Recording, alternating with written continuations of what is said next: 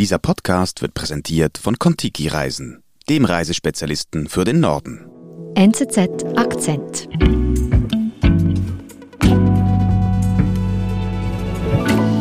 Bei uns im Studio ist Andreas Rüesch. Hallo. Hallo Nadine. Unser Fachredaktor für Russland, für Sicherheitsfragen und du befasst dich täglich mit der Situation an der Grenze Ukraine zu Russland. Kommt es zu einem Krieg? Das weiß im Moment nur ein Mensch, denke ich. Wladimir Putin, der russische Präsident. Wir können über seine Absichten spekulieren, aber was eindeutig ist, die Kriegsgefahr hat zugenommen. Vielleicht ist das jetzt 50 zu 50 unterdessen. Wie zeigt sich das, dass die Kriegsgefahr zugenommen hat? Seit Wochen wird über diplomatische Lösungen gesprochen. Russland wird aufgefordert zu deeskalieren. Aber was wir sehen, ist das Gegenteil. Moskau hat den Truppenaufmarsch an den Grenzen der Ukraine in den letzten Wochen noch beschleunigt. Hm, also die Kriegsgefahr, die scheint zu wachsen. Jetzt bist du eben erst zurück von einer langen Reise in der Ukraine. Was würdest du sagen, haben die Menschen in der Ukraine Angst vor einem Krieg? Angst würde ich nicht sagen. Angst ist etwas Lähmendes, das die Leute wirklich verzweifeln lässt. Natürlich gibt es eine gewisse Besorgnis. Man verfolgt die Nachrichten, man weiß nicht genau, was kommen wird. Aber ich würde sagen, das überwiegt nicht. Was mich beeindruckt hat, ist doch das Gefühl, dass die Ukraine nicht untergehen wird, dass man sich irgendwie behaupten wird. Also insgesamt das Gefühl eines gewissen Widerstandsgeistes.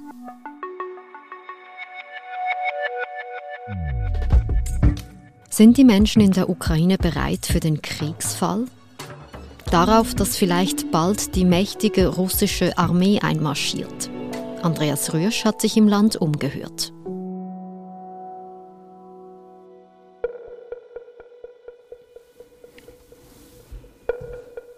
Ich habe verschiedene Orte besucht in der Ukraine und ein besonderes Erlebnis war ein Besuch an der Grenze, direkt an der russischen Grenze. Auch die, die weißrussische Grenze war nicht weit davon entfernt, in diesem Dreiländereck im Norden der Ukraine. Und da haben wir die Grenzschützer der Ukraine gezeigt, wie sie sich auf eine mögliche Bedrohung durch Russland vorbereiten. Wie muss ich mir diesen Ort vorstellen?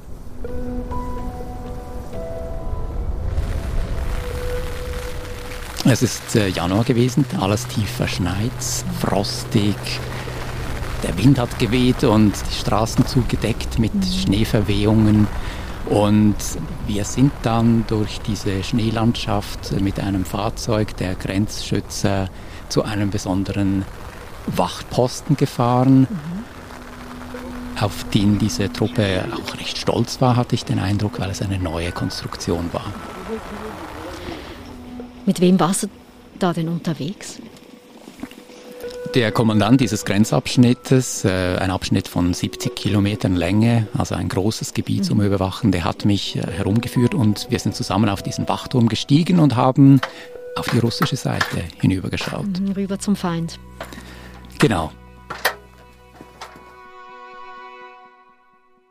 Was hat er dir erzählt?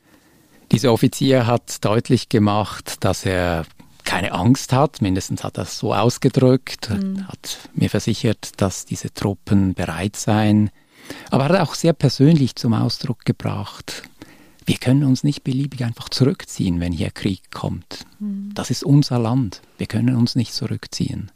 Und wir sind dann durch diese Sperranlage noch etwas äh, spaziert. Äh, das ist keine große Anlage, kein, kein, kein Bollwerk, aber immerhin in den letzten Jahren hat man es ausgebaut. Mhm einen hohen Zaun errichtet, einen Wall aufgehäuft, so dass es mindestens nicht mehr möglich ist, mit einem Panzer ganz leicht da durchzufahren.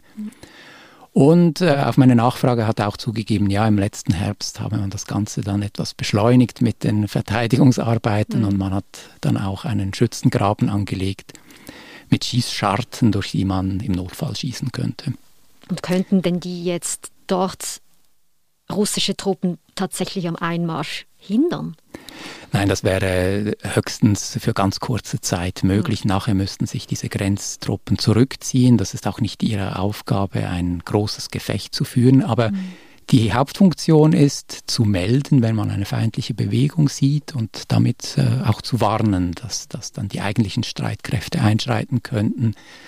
Und das ist in dieser Situation sehr wichtig. Hm. Und die ukrainische Armee jetzt weitergedacht, wäre die denn jetzt bereit, wenn, wenn Russland einmarschieren würde? Die ukrainische Armee hat jetzt jahrelange Kriegserfahrung durch den Konflikt in der Ostukraine, in, in der Region Donbass. Aber selbstverständlich muss man sich die Dimensionen bewusst machen. Die, die russischen Streitkräfte sind viel größer, besser ausgerüstet, sodass die Ukraine eindeutig der David in diesem Kampf wäre. Und du hast gesagt, jetzt trotz dieser großen Bedrohungslage hat der Oberstleutnant, den du getroffen hast, nicht wirklich Angst vor Russland? Ganz so eindeutig kann man das natürlich nicht sagen. Aber nach außen ist die Botschaft ganz klar gewesen, wir sind vorbereitet, wir haben keine Angst. Hm. Vorbereitet, bereit für den Kampf. Wie würdest du denn aber die Stimmung bei der Allgemeinbevölkerung beschreiben? Was hast du da in Erfahrung gebracht?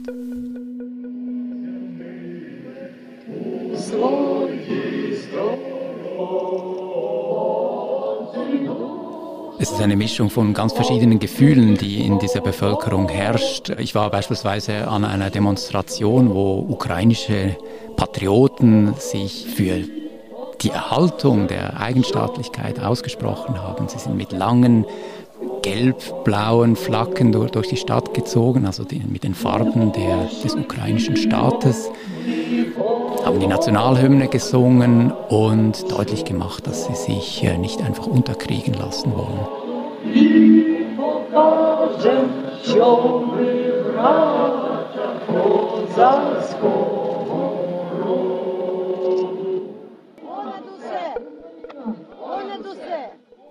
Dann habe ich an anderen Orten, beispielsweise in Poltawa, äh, weiter im, im Osten des Landes, auch Leute getroffen, die ganz offensichtlich ähm, nur mit einem Auge auf die Nachrichten schauten, weil sie natürlich auch andere Probleme im Alltag haben und sich nicht allzu viel Sorgen machten. Mhm. Dabei noch interessant, Poltawa, das ist eine Stadt äh, eher im Ostteil der Ukraine, diese Stadt hat eine ganz äh, wichtige Geschichte, weil nämlich dort der Versuch einer ukrainischen Unabhängigkeit in einer großen Schlacht vor 300 Jahren gescheitert ist. Mhm. Eine Schlacht gleichzeitig, die ein Triumph für Russland darstellt.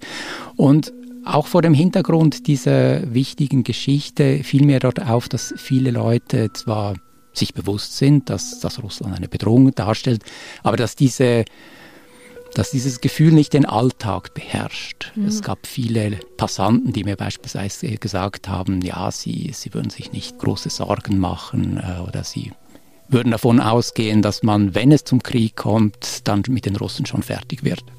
Natürlich gibt es eine gewisse Beunruhigung, aber es ist nicht so, dass die Leute jetzt äh, auf gepackten Koffern leben würden. Im Gegenteil, ich habe das immer wieder gefragt, ja, wisst ihr, wo im Notfall ihr hin gehen könnt. Mhm. Habt ihr ein Auto, das getankt ist? Habt ihr ein äh, Notproviant und so weiter? Und das haben die meisten Leute verneint. Wie würdest du das erklären? Warum ist das so, obwohl ja eben diese Bedrohungslage von Russland zunimmt?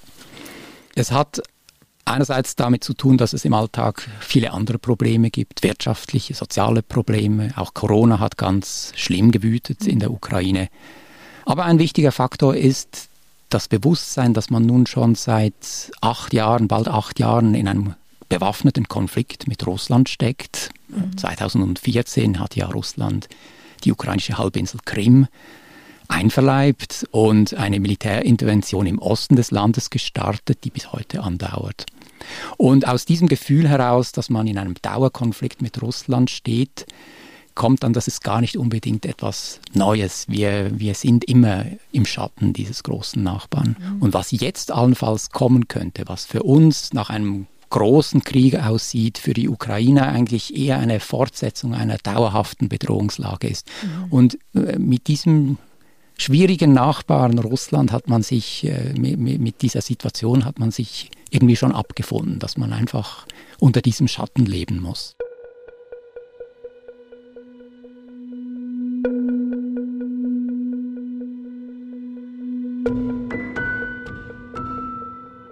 Hast du denn aber auch Menschen getroffen, die sich wirklich vorbereiten für einen möglichen Krieg? Das gibt es auch und was mich besonders beeindruckt hat, das war ein Besuch bei Freiwilligen, die jeden Samstag außerhalb von Kiew militärische Kurse machen. Sie bilden eine Art Landwehr. Das sind Zivilisten, Wochenendsoldaten, die aber in Uniform und mit Waffen ausgebildet werden. Und was hast du da erlebt? Das war an einem Samstagmorgen bei großer Kälte in einem Wald bei Kiew. Da wurde geübt, wie man vorgehen würde, wenn man einen feindlichen Stoßtrupp äh, entdecken würde und wie man den dann bekämpfen würde.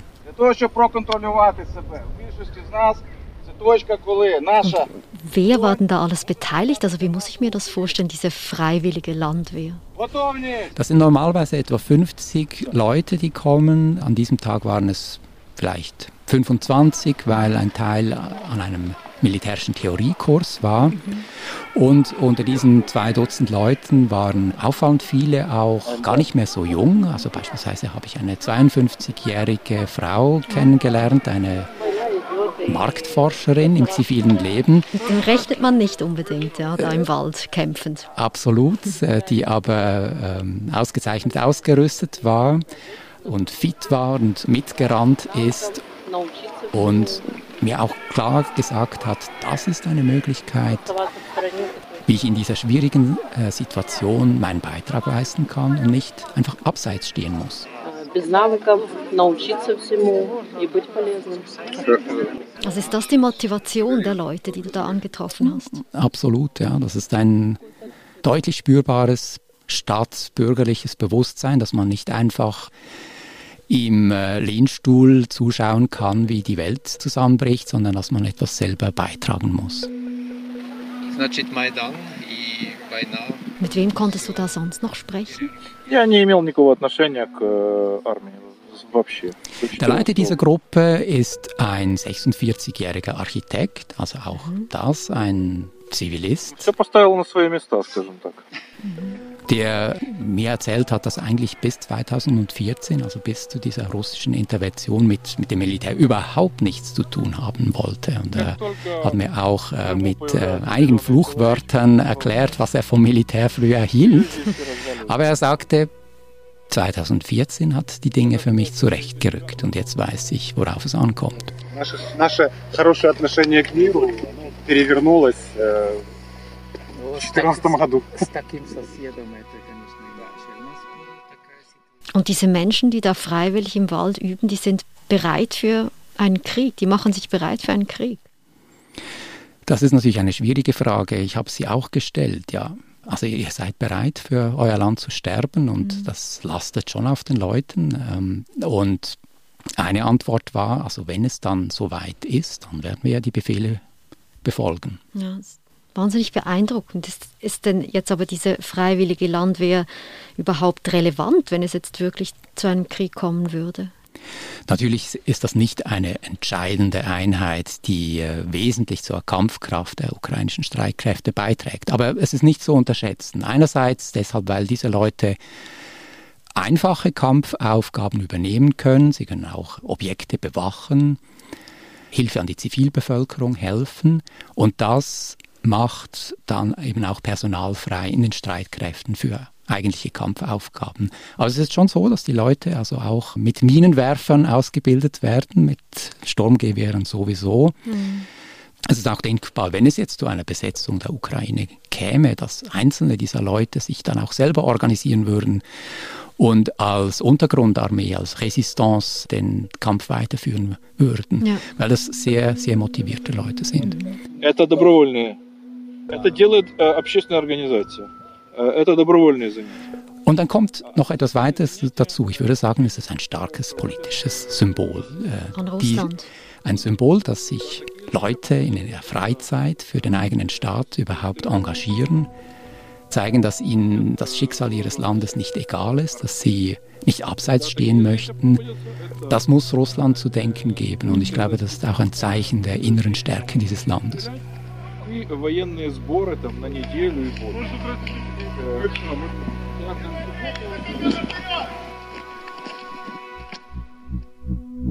Wir sind gleich zurück. Ist es nicht Zeit, mal wieder etwas zu erleben? Zu sehen? Der Nordland-Spezialist Contiki Reisen ermöglicht Ihnen Reisen in die Arktis. Beispielsweise die achttägige Spezialreise Erlebnis Spitzbergen.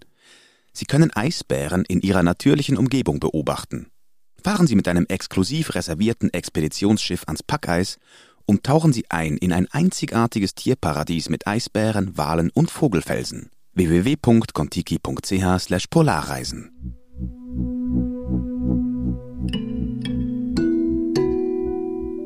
Jetzt hast du hier Freiwillige getroffen, die bereit sind für den Krieg, Soldaten, die Armee, die sich auch kriegsbereit zeigen, in der Bevölkerung aber doch eine große Mehrheit, die denkt, wir kennen ja Krieg schon, was kann denn da noch schlimmer kommen? Mit welchem Eindruck bist du zurückgekommen nach deiner langen Reise? Ich würde sagen, mit, mit zwei Eindrücken. Einerseits ist es eine eine sehr traurige Situation, mhm. muss ich sagen, dass im 21. Jahrhundert ein europäisches Land unter dieser Art von Bedrohung leben muss. Mhm. Diese Nachbarschaft mit dem großmachtsüchtigen Russland ist sehr, sehr schwierig. Das mhm. ist eine, eine, sehr traurige Situation für dieses Land, das ja eigentlich sich nach Westen orientieren möchte, auch gerne in die EU mhm. kommen würde, in die westlichen Institutionen. Aber das mischt sich mit einem Gefühl, dass doch erstaunlich viel ich sage jetzt mal ein altmodisches Wort, äh, Widerstandsgeist da ist, mhm. Wehrhaftigkeit. Ähm, das Bewusstsein doch vieler Ukrainer, dass man das eigene Schicksal in die Hand nehmen muss, dass man sich wehren möchte, dass man nicht zurück in die Sowjetzeit will, wo man unter der Fremdherrschaft Moskaus gelebt hat. Und dass diese Unabhängigkeit äh, zu verteidigen, dass das auch etwas kosten muss. Und glaubst du denn, dass diese Bereitschaft zum Widerstand bleibt, sollten die Russen doch einmarschieren?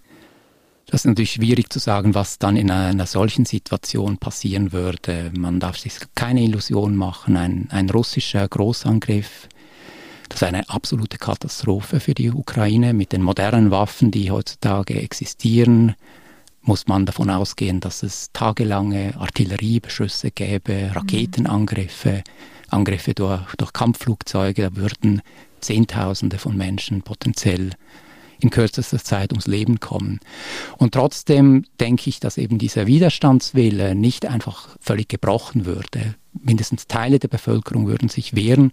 Und das wäre für Russland auf lange Sicht eine sehr schwierige Situation, ein solches Gebiet überhaupt zu beherrschen. Mhm.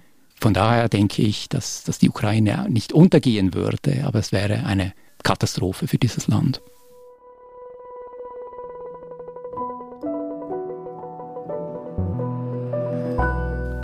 Andreas, vielen Dank. Danke dir, Nadine.